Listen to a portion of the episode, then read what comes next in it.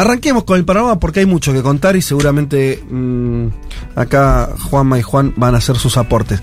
Arrancamos por lo que era la intro de- del programa eh, con ese audio eh, donde se, contaban los exa- exabruptos de, Trump. Primero, esto es una declaración de una chica que se llama Cassidy Hutchinson, de una chica que tiene 26 años, salió muy joven, que era todavía más joven cuando estaba en la administración Trump, debería tener 22, 23, una, una edad así, eh, muy piba, que, eh, que al mismo tiempo logró estar en, en el centro, que a veces pasa con eso, no es que ella fuera una figura de peso, pero lo que pasa con los asistentes, los colaboradores, que a veces están en el, en el epicentro de todo, ¿viste? Es así. Escuchan todo. Porque así funciona cualquier lógica laboral, te diría. Eh, y ella era asistente de quien era el jefe de gabinete, ¿sí? Mark Meadows. Y entonces presen- presenció todo, además su, su oficina estaba muy cerca de el Salón Oval, bueno, estaba, estaba ahí. Claro. Eh, y además estuvo el famoso 6 de enero, el día del asalto al Capitolio, también con la comitiva presidencial. Recuerden ustedes que ese día Trump da un discurso incendiario frente a sus seguidores, no queriendo reconocer la derrota, hablando del fraude y demás, y en paralelo se arma esa manifestación, el asalto al Capitolio, que termina con el ingreso, que entran que, los enfrentamientos, muertos, bueno, Él dice algo así como vayan en el discurso. Claro. Eh, ¿Cuál es el, eh, qué es- el Congreso de Estados Unidos hoy está investigando si Trump es responsable por ese asalto al Capitolio? Como decís, bueno, políticamente no quedan dudas, seguro, pero en términos más este de, de- de- peso, de, de pruebas y demás, tienen que demostrar, básicamente es el intento demócrata, demostrar que Trump eh, ahí tuvo un rol de organizador, de agitador, el testimonio en ese contexto de esta Cassidy Hutchinson, esta este, mujer de 26 años, se volvió fundamental y el martes tiró una bomba atómica, porque contó eh, esto que le estamos diciendo.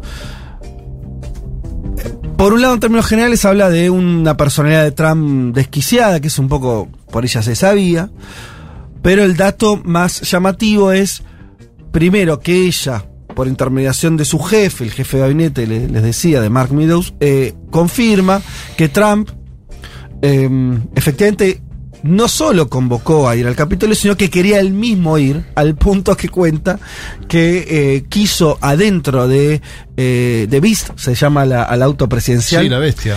eh, que es un, bueno, un auto de mayor seguridad del mundo, dicen, ¿no? Una limusina totalmente Sí, protegida. claro.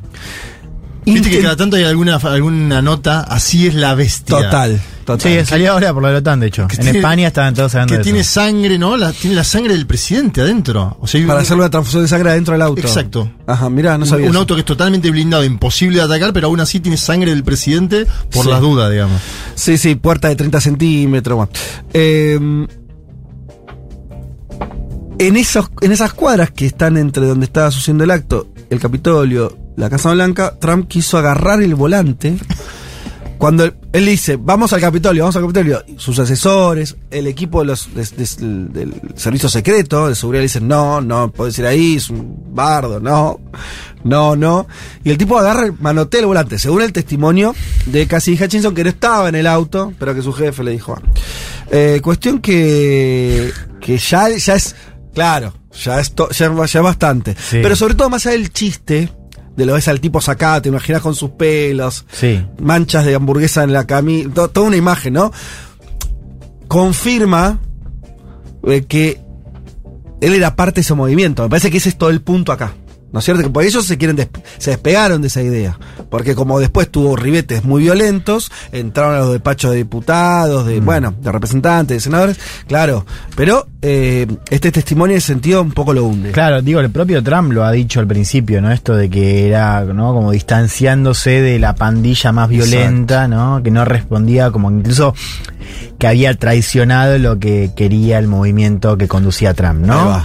Eh, comunidad de los díscolos. Porque además realidad- muchos de esos están sopres o están con Sí, judiciales los que efectivamente toman el Capitolio. No es joda decir, sí, sí, está bien, estaban conmigo. No. Sí, es notable también como Trump, eso dijo al principio, después, o sea, cuando habla, habla simplemente de que le roban la elección, o sea, ya no tiene más ese discurso. Y ahora con esto es evidente que, que no eran ningunos díscolos, digamos. Y, co- y la discusión eh, política es muy central porque no estamos hablando de un expresidente. Estamos hablando, me lo dijeron ustedes, de un próximo candidato a presidente, Sí, probablemente. sí. Son el cosas bastante más distintas. importante del partido opositor en los Estados Unidos de América. A lo que voy es, ¿se acuerdan? Bueno, no, no nos acordamos, pero lo hemos eh, eh, leído, estudiado. Cuando eh, después de la era Nixon, o posterior a la caída de Nixon, bueno, se sigue discutiendo si lo jugaban, pero ya estabas hablando de un muerto político.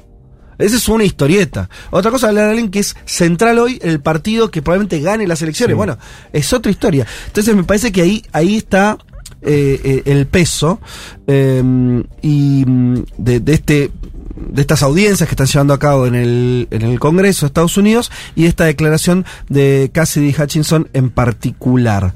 Bien, eh, seguramente no va a ser lo último que ocurra. Obviamente salieron ellos a. eh, el propio Trump en su red social, en Truth, eh, salió a, a- a decir que, que apenas la conocía a ella, que era una mentirosa. Bueno, obviamente el, el tratar de desacreditar el relato. Pero pareciera ser una bombita que cayó fuerte, Hmm. ¿no? Como que impactó eso. Hay que ver después si el electorado republicano pasa algo, ¿no? Sí, es que creo que justamente el, parte del problema político que hay hoy en Estados Unidos es, eh, bueno, como vos decías, también diferente a otros contextos. Es que no hay ningún, o sea, es un sistema que no puede juzgar a un presidente que intentó hacer un golpe de Estado, digamos. Mm. No solamente por cómo funciona la justicia, sino por la actitud que tiene el Partido Republicano. O sea, vos como que tenés un par que lo bancan, o sea, inclusive gente que, que ha declarado, o sea, republicanos que han declarado en contra de lo que pasó, eh, jamás lo dirían públicamente o jamás se arriesgarían a votar en contra, lo vimos en el impeachment, por el temor a una represalia. Ahora, ese temor a represalia no se explica únicamente por lo que pueda decir Trump en su red social, sino a cómo vote el electorado en primarias republicanas. ¿no? O sea, lo que sabemos es que en general a los candidatos que apoya Trump, eh, en primarias, especialmente en estados rojos, eh, les va mejor. Eh, es decir, los republicanos más moderados que se están arriesgando ahora a condenar a Trump no ganan una primaria. Claro. Cualquiera que se- en ese sentido, sí. simplemente va a ser un paralelismo mm, metafórico, algo similar a lo que pasa con el peronismo en la Argentina, ¿no? Decir, bueno, Cristina es cuestionada, bueno, sí, hacerle una interna en cualquier lugar contra el- la lista kirchnerista. En Hal pierde, ¿no? Y hay algo ahí, a lo que hoy es, la fuerza del liderazgo popular de Trump es indiscutida. Claro, o sea, es, eh, para entenderlo hay que ir de abajo hacia arriba. O sea, el problema hoy, o, o- sí, el problema o, o el punto para empezar a entender es que eh, Trump lo que representa es un, un giro estructural eh, dentro del campo de la derecha que hace que sea Trump, sea el hijo de Trump, sea Marco Rubio, Mm. Ted Cruz, eh, las bases republicanas van a votar y, y- y piensan más parecido a un líder de extrema derecha. Total. Nada es igual, es, es sólido, ¿no? Yo, hay un flujo, la historia es un flujo, que quiere decir, yo lo, lo- lo único que apuntaría a eso es las cosas. Hay que ver cómo va sucediendo todo, pero eh, tampoco diría, mm, pase lo que pase, eso va a estar eh, quieto. A lo que hoy es, incluso para las... eh, a ver, la idea de la institucionalidad, viste que en Estados Unidos se decía hasta hace poco que el sistema era sagrado. Mm. Lo del 6 de enero, y por eso también Trump se despegó, y yo creo que no es neutro lo que sea con lo que pase con las audiencias, porque tocaron, metieron los de un enchufe donde no se jodía con eso. Quedó, quedó bananero ese, ese, ese- esa situación, ¿no? Para Sí. los propios ojos de los norteamericanos.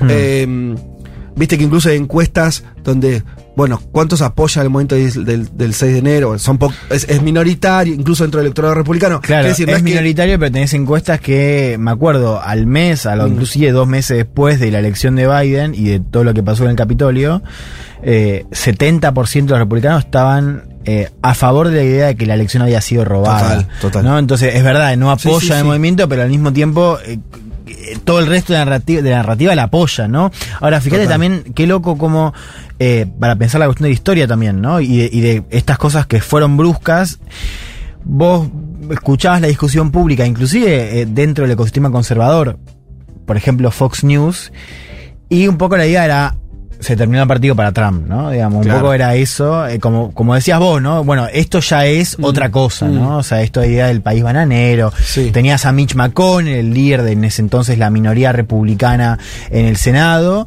eh, ¿no? Diciendo que, bueno, que quizás podía, y lo había filtrado en off, ¿no? Como sellar la suerte de Trump. Se decía también esto de que los empresarios republicanos, y no, justamente los políticos republicanos querían sacarse a Trump del medio Total. por temor a que se le cayeran donaciones. O sea, como ahí tenías una trama. Y eso, pasaron dos, tres Se meses presidencia de Biden y yo todo, digamos, como siguió el mismo camino. No, no, eso es- es- estamos completamente de acuerdo. Bueno, la que está llevando a cabo, por lo menos eh, es- el testimonio de Cassie Hutchinson lo llevó adelante la hija de Cheney. Claro. También es una republicana rebelde anti-Trump, Liz Cheney pero que, que, se la cobraron. pero que el- del partido, ¿no? La, la Claro. marginaron. Bueno, fíjate lo que pasó ahí. Eh, eh, Cheney era parte, claro, de la cámara, mm, eh, de la cámara baja, ¿no? Que ahí el, el líder eh, de los republicanos, Kevin McCarthy, él eh, pensaba igual que Cheney. Sí. Pero para conservar su puesto Total. tuvo que decir, bueno, listo, la sacrifico y, y justamente Cheney, como decís vos, es un símbolo, o su padre fue un símbolo del Partido Republicano de los neocons, digamos, el partido de Bush, que es un partido que hoy está... con- Que no es que era centrista. Exacto. Ya estaba muy corrido a la derecha. Ya está, corrió a la derecha. eh, bueno, hoy es otro momento. Bien, vamos a cambiar de territorio. Eh, te quiero, Juan, acá aportando. Colombia, sabemos, Petro, presidente electo. Claro, ¿qué pasa cuando gana un presidente, sobre todo en Latinoamérica? ¿Qué es lo que primero que ves? Es a quien pone ¿Quién es el frente. ministro de Economía? Claro, bueno, mira, para, mira que para hablarlo ahora, eh, digo, para, para Sí, sí, nuestra, a- a- nuestra realidad. Acá no hay hace 24 horas. Eh, bien, ya sabemos quién va a ser designado. El elegido es José Antonio Campo. Eh, Cepalino. sí, vos entra- entras a Twitter y dice eh, Nueva York, lugar donde está ahora. Claro, porque está, es de la Universidad de Columbia. No deja de ser un dato, ¿no? Ahora está en Nueva York. Quiere decir, es alguien que está- no vive en Colombia ahora. por- estuvo yendo y viniendo, supongo, para las elecciones porque tuvo una participación importante en una de las campañas. ¿Eh? El, el- el ex ministro de Economía de la Argentina vivía en Nueva York hasta que fue designado, ¿no? Martín Guzmán. También, es cierto. Bueno, tiene un poco esa línea. Sí, sí, son Con algunas diferencias, ver, es, es- es un- una persona mucho más grande, tan grande, que él fue ministro de Hacienda, de Sí, Economía, Samper. de Samper en los años 90. Mm, sí, fue sí. ministro del 94, 94. 95. Bien. Eh, o sea que tiene una trayectoria, es muy del establishment político, no uribista. Para ubicarlo, ¿no? Ideológicamente, corréjame. establecimiento político no viviste, muy bien. En- porque en Colombia, antes de Uribe, sobre todo, había todo un. un- sobre todo una situación más de, de- de centro derecha, Sí. con condimentos hasta incluso a veces, este como no hay izquierda, hasta progres en algún punto, pero que eran muy. eh, muy del sistema. Bueno, este eh, eh, Ocampo es- es- es- representa perfectamente eso, como bien decís, de la CEPAL también, Naciones Unidas, bla, bla, bla. Bien. Eh, Petro, entonces, tuiteó, José Antonio Campos será nuestro ministro de Hacienda, construir una economía productiva y una economía para la vida. Entonces el debate es quién es este muchacho, qué piensa este señor, que para dónde va a llevar la economía colombiana. No lo sabemos, por supuesto, mm, tal vez y sería bueno que así sea, no va a depender solamente de él, porque los colombianos no le dijeron a él, sino a Gustavo Petro, a Francia Márquez, a una coalición política, pero obviamente sabemos que la designación de quien va a estar al frente de la economía es clave. Em, ¿Qué es lo que busqué acá? Me encontré con un testimonio interesante del propio Ocampo, del 2 de julio, les decía, eh, un poquito antes de la segunda vuelta, con la periodista María Jimena Duzán, ¿sí? Eh, una larga entrevista de 45 minutos. Yo le voy a leer unos extractos de la entrevista y ustedes me la van comentando. A ver. Le preguntan sobre los planes de Petro. Recordemos, todavía había que definir si ganaba Petro o Hernández. Y Ocampo dice, los programas de Gustavo Petro cuestan más del doble que la reforma tributaria que proponía, que además es extremadamente ambi- ambiciosa. Hay muchas propuestas que no se pueden cumplir. Bueno, primero, primer zapatazo, ¿eh? ¿En qué momento? Ah, Hace, Claro, hace menos de un mes. Para arrancar, digamos. Eh, un poquito antes de la segunda vuelta. Porque ahora afirmó algo similar, si querés te lo leo después, pero No, va en el mismo sentido. Bueno, pa- para mí tiene. ¿sabes, ¿Sabes por qué lo de ahora o sea, me parece más interesante esto, Sí. pues más de verdad. Ahora el tipo va a ser ministro de Petro, tiene que acomodar el discurso, lo Sí, que pero sea. dice que no es viable la magnitud que quería Petro Bueno. juntar con la reforma tributaria. Pero ¿me entendés por qué, traigo un- por qué no, trae- no les traigo declaraciones que ya las hay un montón de ahora? Porque ahora va a ser ministro, es otro Sí. el plan. Ahora, hace un mes no pensaba ser ministro, porque además en esta entrevista él dice que va a ganar Hernández. Segundo dato. Sí. Y por qué él venía apoyando la candidatura de eh, Fajardo. De Fajardo. Mucho más corrido al centro y demás. Él viene del Partido Liberal, digo eso para explicar la. Y ojo, no, tam- no le quiero caer a él, porque las primeras dos, unas primeras semanas de cara al balotaje, todos pensábamos que iba a ganar Hernández. Digo, No, no, yo a lo que voy es, no estaba, no tenía nada que ver con el petrismo. él. Seguro. Entonces hablaba con un nivel de libertad que, si yo tengo que entender qué piensa de verdad, Claro, me sirve ahí. bastante esto. Eso, esa es la intención del- de este juego. Segunda declaración. dale. Más que ver eh, cómo financiar lo prometido en campaña, dice José Antonio Campo, hay que ver cómo ajustar el, des- el desequilibrio fiscal que va a dejar este gobierno por el gobierno de Duque. Hay que hacer un ajuste fiscal, esto lo va a repetir tres veces en la entrevista. Segundo dato. Ajuste, lo dice así, ¿eh? no es que yo estoy parafraseando. Tercera declaración, la economía va a crecer menos por la incertidumbre internacional, por esto es más este eh, más de, de- analista, pero no deja de ser un dato, ¿no?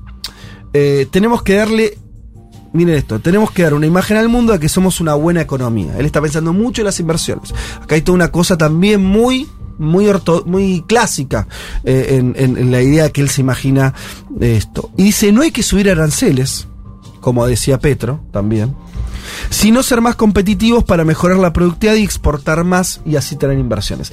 Receta medio clásica, o sea, no hay que cerrar la economía, no hay que proteger sectores, sino ser atractivos para los capitales internacionales. Bueno, después sigue comentando otras cosas, pero básicamente te queda la idea de alguien que está, por lo menos respecto al discurso en campaña de Petro, mucho más corrido al centro, donde te cuesta encontrar los aspectos progresistas. Los tiene. Él habla de un momento también de, eh, de esta reforma tributaria que él dice que es exagerada y demás. Él dice al mismo tiempo que el Estado tiene que cobrar más impuestos porque tiene que gastar más. Claro. Muy línea cepal. Muy línea cepal. Pero no tenés. A ver, ¿qué es lo que no tenés acá que tenías en el discurso de Petro?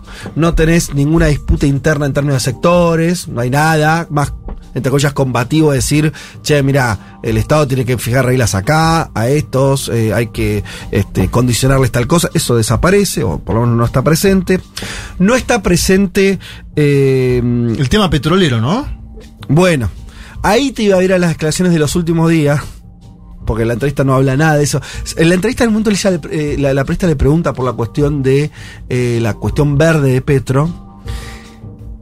Él es tanto lo que lo minimiza que casi se pone a hablar de otra cosa.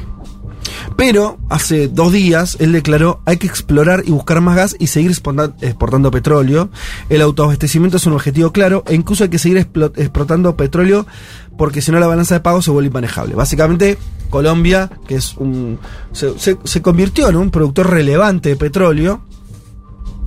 Eh, obviamente, si las propuestas más radicales ambientales de, Petro son impracticables en el corto plazo, eso me parece que no había mucha, mucha duda. Pero de vuelta, no es que tiene designó un ministro que dice vamos a darle un empuje con todo a la economía verde. Si no dice nada, bueno, pará, el petróleo necesitamos, gas hay que explorar más todavía, ¿no? Y en todo caso dice en un momento. eh, sobre Ecopetrol, que es la empresa colombiana de petróleo, de pronto dice se puede racionalizar un poquito para que le dé margen precisamente para invertir energías alternativas. Bueno, o sea, como todo el programa de, de- transición ecológica es, se reduciría que la empresa pública de petróleo tenga algo de guita para, para destinar a la economía, a las energías alternativas.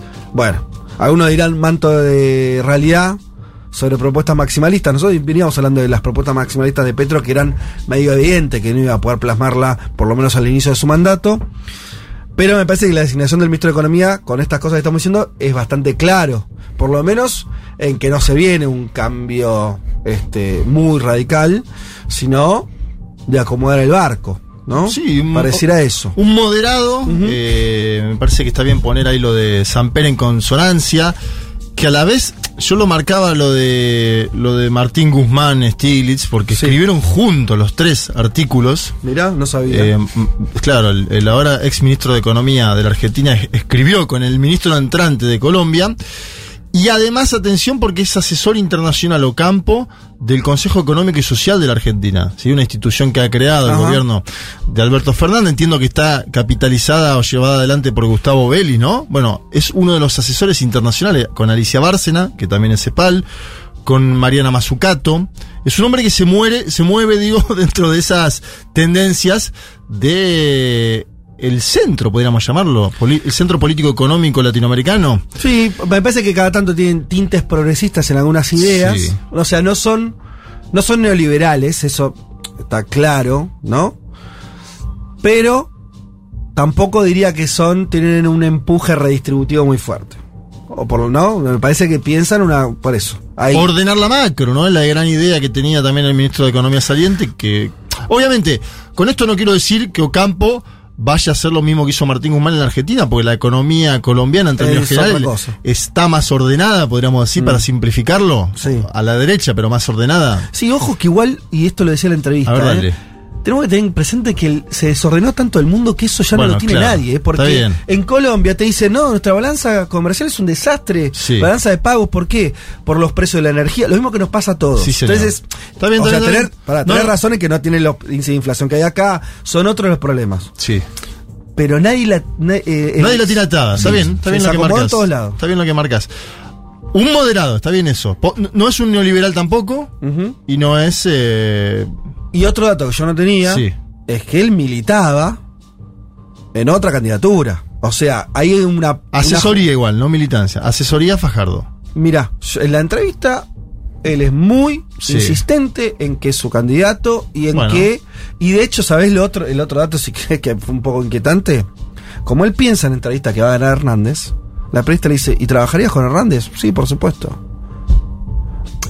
Pareciera que podría haber laburado o sea, con el candidato al que apostaba, Sí, con es que igual la política, con la económica de Hernández, la que marca en el tramo final de campaña, no era una Sí. política económica de derecha, ¿eh?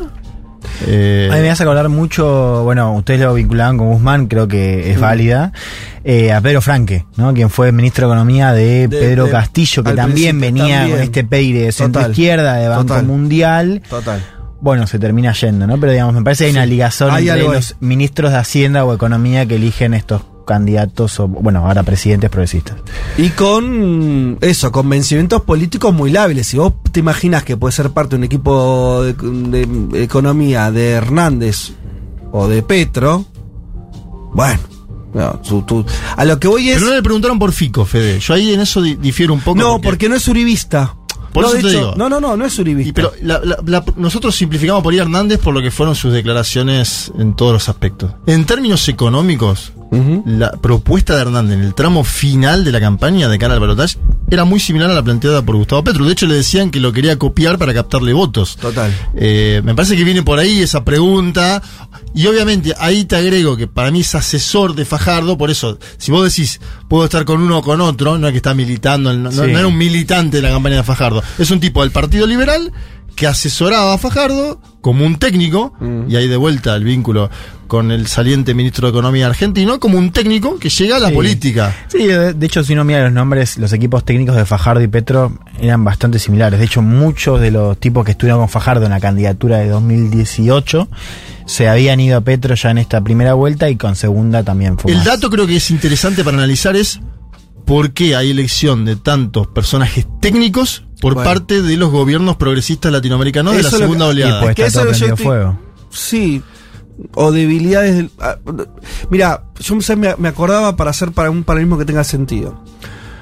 Astori, el que fue tanto tiempo ministro de Economía de Uruguay, era un Sí. mega moderado. Hasta Sí. algunos lo acusaban de neoliberal, efectivamente. Por ahí llevándolo un poco lejos. No, no, sí lo acusaban. Bueno, Militante histórico de Frente Amplio. pero era un militante. Militante. a lo que te voy a decir, de Astori podía ser cualquier cosa. Era un orgánico del Frente Amplio. Luis Arce Catacora, un lo orgánico mismo, del MAS. orgánico del movimiento Bueno, yo lo que te digo es, esa es una, para mí, Está bueno. una cosa es esa. Sí. Y otra cosa es el mundo de los técnicos, Bien, me gusta esta discusión Yo en no- este momento. Sí. Y, me, y Me es interesa. pertinente la discusión Sí, política. claro. Porque me parece que hay un... de- un- a mí me, me parece un poco ex- extraño. A ver, me parece que colisiona. eh, Que colisiona. Un triunfo político de la envergadura que logró Petro, una hazaña política en un país atravesado por la guerra, donde la izquierda no existía, gana. Contra todo, contra todos los pronósticos. Con la primera mujer eh, afrodescendiente en un lugar importante, todo eso. Ahora, la gestión económica a un técnico con esta característica. Es un tema. Hay que ver cómo sale, como todos los experimentos. Ahora, es un tema. No llamaron un orgánico moderado propio. Tal vez no existan. Los partidos políticos en Colombia. eh, El, el propio movimiento de Petro es un. Sería difícil decirle partido político, ¿no? Es una cosa, un frente medio extrambótico. Bueno, yo entiendo. Pero. Sabes que eh, lo estuve viendo porque estuve mm, recorriendo un poco las comparaciones de entre lo que fue este ciclo, o sea, lo que es este ciclo con el ciclo de la, de la marea rosa de primera década, ¿no? Sí. Y María Rosa no me gusta. ¿No No, gusta? hace tocatlear en el término. No, porque, pero no me gusta na- na- nada en contra del color rosa, simplemente como me suena más a la Light. europea. A mí me No, suena una, cosa, viste, socialdemócrata salsa, europea. ¿no? Me parece, me hace, me hace acordar a la salsa. Pero no una pavada, Juan. No, ok. Sí. No, eh, que si no Sí. miraba, o sea, los Estabas ministros de Economía momentos, en general, no sé, el caso de Venezuela, Chávez gobierna la primera etapa con la ministra de Economía de la etapa anterior. Eh, y vos veías los nombres también de los Eso lo sabía. de Chávez- Economía. Chávez mantiene me a la lo contó de José Econom- Nathanson, que Nathanson es- escribió La Nueva Izquierda en... Sí. Pero eh, que Chávez, la ministra de Economía de Chávez. Venía desde la, no sé si era Economía o Hacienda, eh, venía de la etapa anterior. Del del Eh, presidente anterior, sí. Y bueno, él compara lo que fue también el equipo económico de Lula al principio, bueno, inclusive el Total, de Néstor también. total, total. Y vos veías que en realidad los nombres en general, la mayoría de los nombres que nosotros recordamos como los cerebros económicos de esos gobiernos, fueron después, o sea, no fue el primer ministro. Total. Se terminó de asentar, ¿no? Sí. Eh, ahí también hay una condición de posibilidad que también Sí. son los años del gobierno, ¿no? Pero Total. es interesante que son muy pocos, quizás Astori es una excepción, digo, esto de que No, el primer lo- lo- ministro... Lo, que había era una cohabitación, me parece, porque yo me acuerdo que en Venezuela era Giordani el ministro de Planificación y lo fue durante 14 años, ¿no? Había una cohabitación entre planificación y economía en muchos de esos gobiernos. Entonces, por ahí había un técnico en economía, pero había un superpoder en planificación.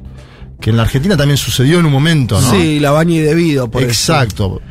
A Está lo que voy es que as- hasta que se termina de sentar pueden pasar, bueno, al menos en el primer ciclo pasaron un par de años. No, es que Juan tenés toda la razón porque eh, también para hablar del, del más importante, o sea, el, el- el pa- del país más importante que era Brasil, Lula tampoco, mu- muchas veces tuvo tipos que no eran para nada ni cercanos a la línea del PT el, en- en el Ministerio de Economía. Eso también es cierto. También es verdad lo que dice Juanma.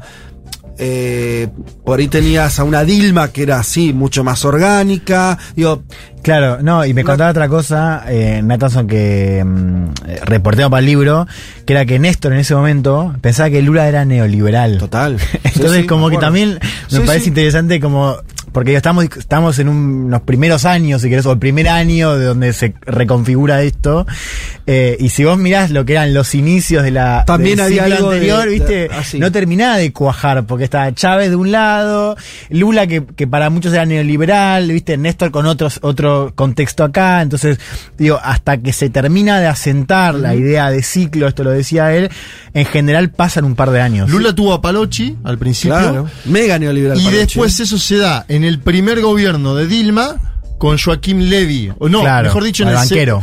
Con Joaquín Levy, que era el hombre mano de tijera, le decían a Joaquín Levy, como diciendo, viene a ajustar. Bueno, de hecho lo hizo. Lo- sí, está bien, en el medio hubo 50 millones de personas, 40, que salieron de la pobreza en Brasil, Claro. en el segundo gobierno de Luis Lula da. Silva. Claro, por eso voy a decirlo, claro, vos siempre hablas del segundo a diferencia del primero. Es Entonces, que eh, fueron muy distintos. Es Claro. vos- por eso está bien la- la- la- lo que te dice Nathan o lo que decís vos. Digo, es verdad que vos lo ves ahora en retrospectiva, todo junto, y vas al, como hace Juanma, vas al saldo. Decís, bueno, pará, los gobiernos progresistas de esa etapa lograron esto, esto y esto, intervención Sí. la economía, nacionalización, bla, bla, bla. Está bien, es verdad que fue un proceso. Algunos gobiernos arrancaron enseguida con esa dinámica. Bolivia, otros, Venezuela, ahora parece.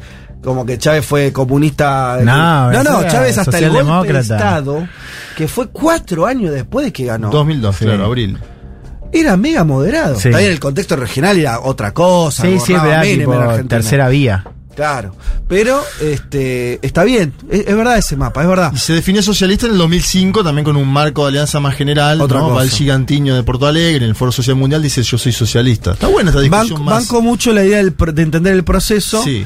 Me parece que hay unos elementos igual que nos van a llevar a.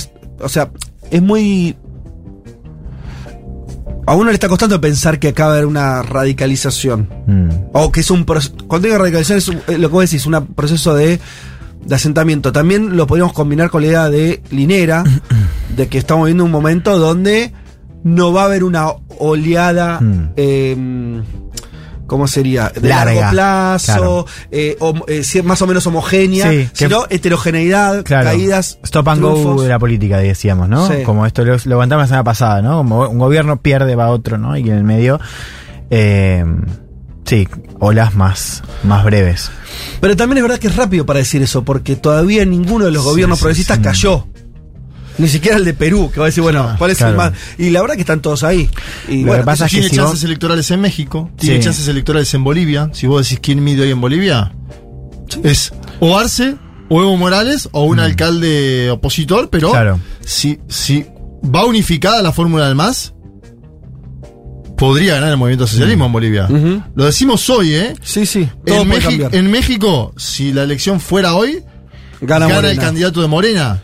Sin dudas. Me parece ahí que Claro. también En Brasil para- es muy probable que Lula tenga un triunfo electoral muy importante, por lo menos hoy todas las encuestas dicen eso. Sí. Sí.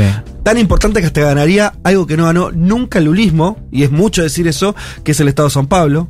Sí. Es mucho decir eso en términos políticos en Están Brasil. discutiendo ¿eh? el- quién va a ser el vice de Fernando Haddad. Es posible que sea Marina Silva. Digo esto para dar también Mirá. un contexto. Wow, mira. Marina Silva podría ¿Viva? estar, sí, viva y, y en- con buenas chances al menos de eh, asumir. Mirá.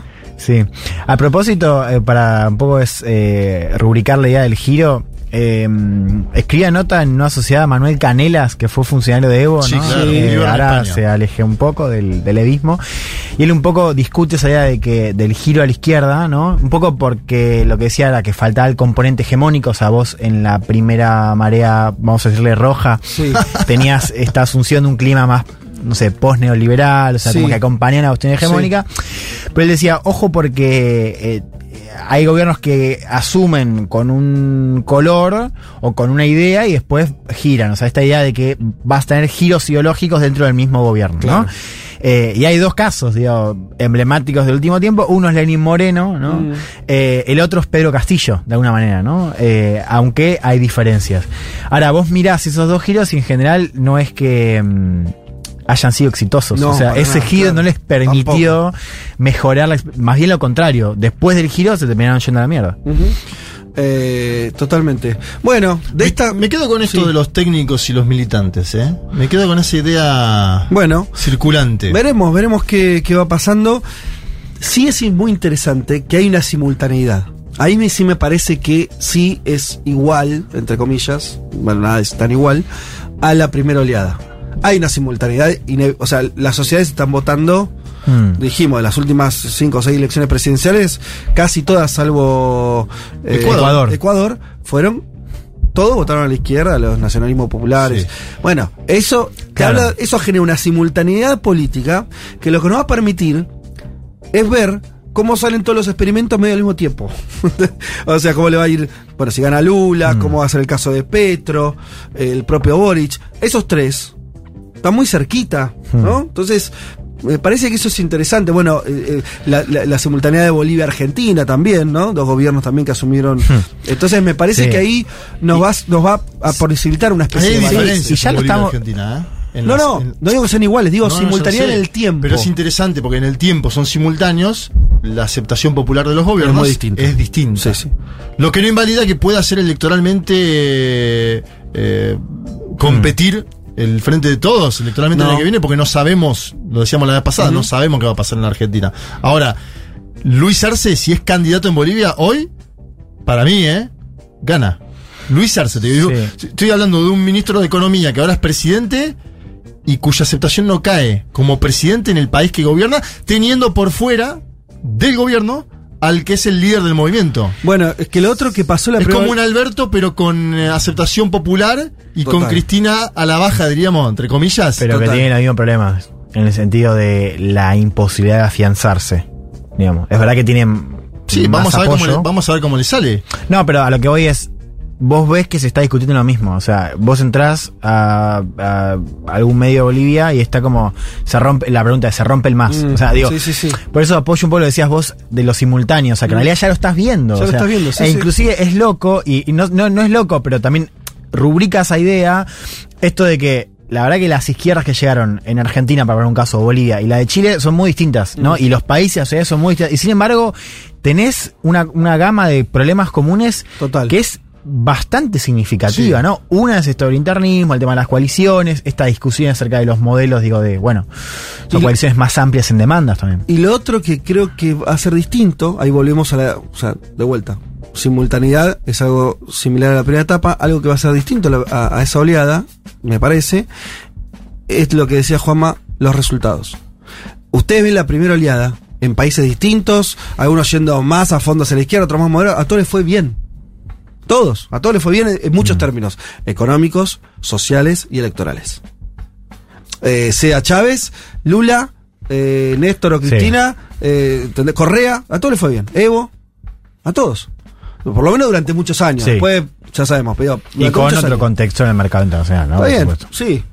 Pero hoy, no, creo que todos diría, que apostaríamos plata a que eso no va a ser así. A algunos le irá bien, a otros Mm. mal. Y, y eso Ah. también van a ser, lo, lo- a- a- diciendo lo que vos decías respecto de Bolivia, los resultados empiezan a ser muy dispares en cada Sí, país. la, Sí. la Argentina tiene una excepcionalidad que es el acuerdo con el Fondo Monetario Sí, pero que- Boric, Boric teniendo un problema de, de aprobación eh, personal de su gestión al poco tiempo de Sí. andar, eso, ¿me entendés? En Como este clima, eso, pensaba también, eh, hay un solo proyecto hegemónico de la izquierda, que es México. Bien, bueno, lo que decía Eh, Juanma. sí. Después podemos discutir. Yo eh, soy bastante escéptico de la vocación transformadora de AMLO, y lo hemos dicho bastante y lo hemos discutido Para también. vos es más conservador. es mucho menos progresista de lo que se le imputa, digamos, Ajá. para empezar a hablar, ¿no? A nivel doméstico. Pero no se puede, o sea, yo no digo que no sea de la ola progresista, ciertamente lo Sí, es. sí, sí. Ahora, si vos mirás, olvídate de, de- de la izquierda, hay dos proyectos hegemónicos en América Latina. Bukele en El Salvador El y Andrés. Manuel López Obrador en México. Bien. Eh, y tienen algo en común también. Ya, hay una cosa de, eh, de líderes fuertes, después con la coyuntura completamente distinta, Sí. después con lo que sabemos. Pero también me llama la atención eso de que hay únicamente hoy dos líderes en, en, la- en el hemisferio americano Ajá. que tienen la capacidad de implementar su agenda y que tienen apoyo popular. AMLO en México, Bukele en El Salvador.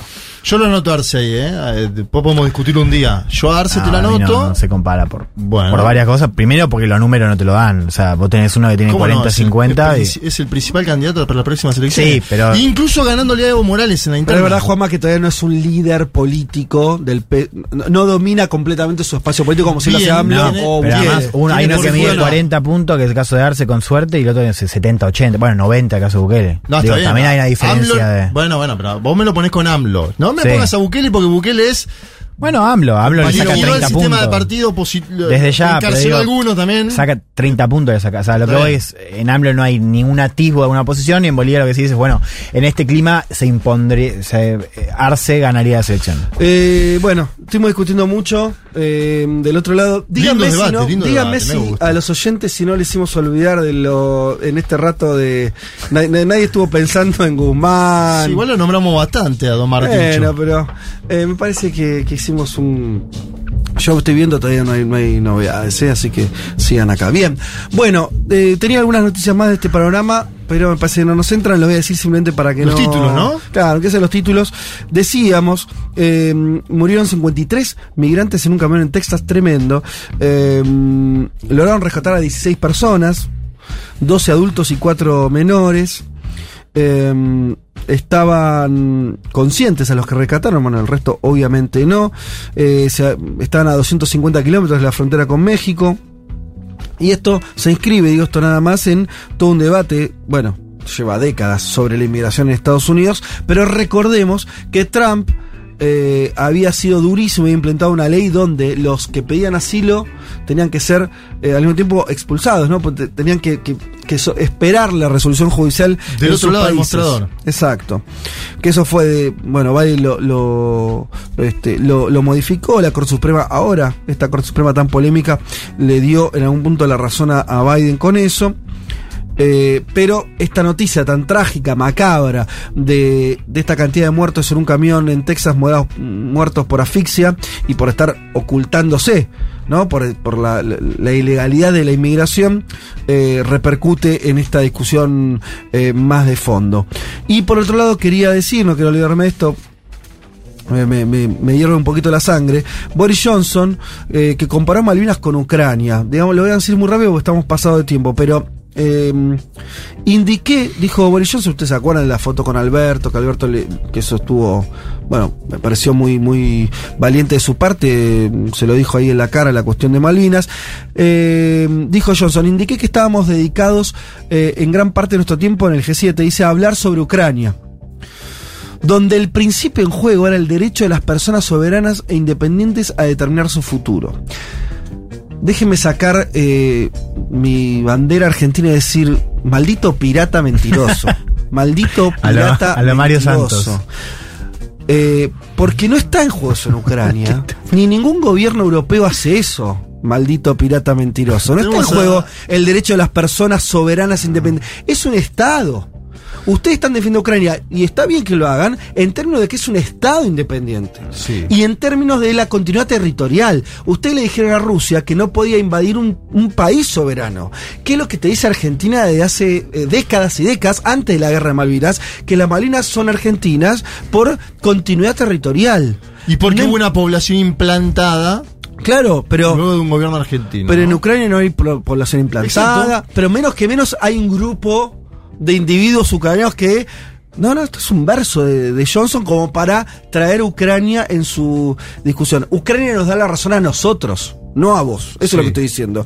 Eh, dice, ese era el principio que está en juego Malvinas, sigue mintiendo el, el pirata, y se decidió de manera decisiva durante muchos años. Todavía no veo ninguna razón para que practiquemos, para, perdón, para que participemos de una discusión sustantiva al respecto. Y ahí te doy la razón, Johnson. Yo tampoco veo motivos para que vos te preocupes y nos habilites la discusión simplemente porque son más fuertes. El que, Pero es defendió, el que defendió a la Argentina fue Vladimir Putin, que después en otro momento le dijo que tiene que dejar de abusar del alcohol. A Boris Johnson, no, una, un, un escenario internacional tranquilo, ¿no? Muy lindo. bueno, chicos, esta fue la tan, la, perdón, la- la- el panorama de noticias. Nos vamos a una tanda y volvemos.